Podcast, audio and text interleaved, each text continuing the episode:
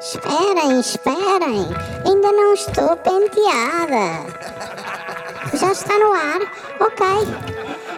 Então, histórias de um cabelo e outras aventuras.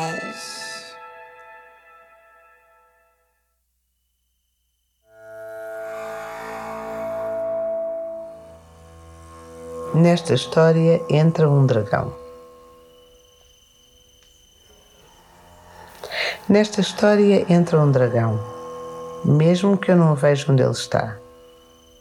Coisas de dragão, vá-se lá duvidar. Às vezes só se vê uma ponta da cauda a desaparecer no monte. Outras ouve-se o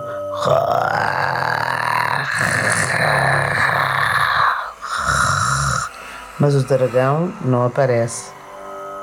Às vezes é no brilho do mar que vejo as escamas do dragão. Às vezes desconfio que o dragão sou eu, mas isso é segredo, eu não vou contar. Aperto os lábios e engulo o que estava a pensar.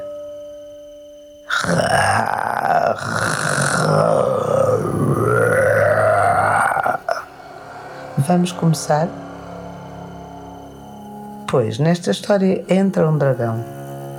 Aliás, nem sei se o dragão entra ou se sempre cá esteve, a morar na história que quer ser contada enquanto a manhã nasce ou o sol se põe. A terra a rodar entre a noite e o dia, e o grande dragão a fazer magia. Cá está uma coisa que qualquer dragão, esteja onde estiver, não pode negar. Se é que os dragões negam. Sei que há uns que regam, outros que navegam, outros que nem lá chegam. E lá vem a rima a rimar para aqui.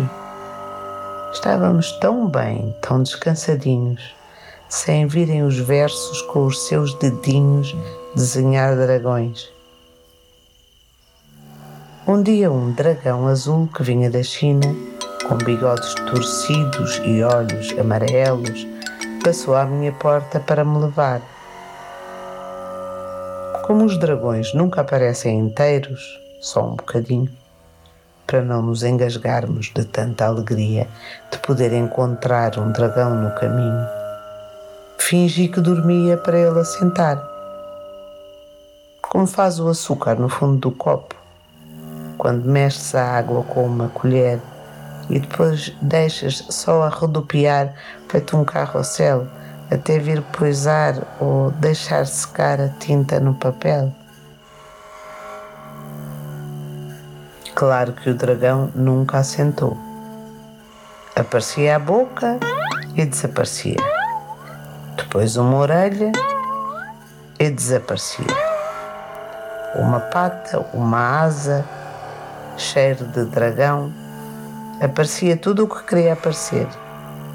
Luar de janeiro, um rato a roer, mas nunca apareceu o dragão inteiro. Então desisti de fingir que dormia. Saltei para o espaço no meio das asas e fui de viagem. Atravessei nuvens e serras e mar, os tetos das casas lá embaixo, ao fundo. Quase ia caindo, mas ele a voar dava sempre um jeito para me apanhar.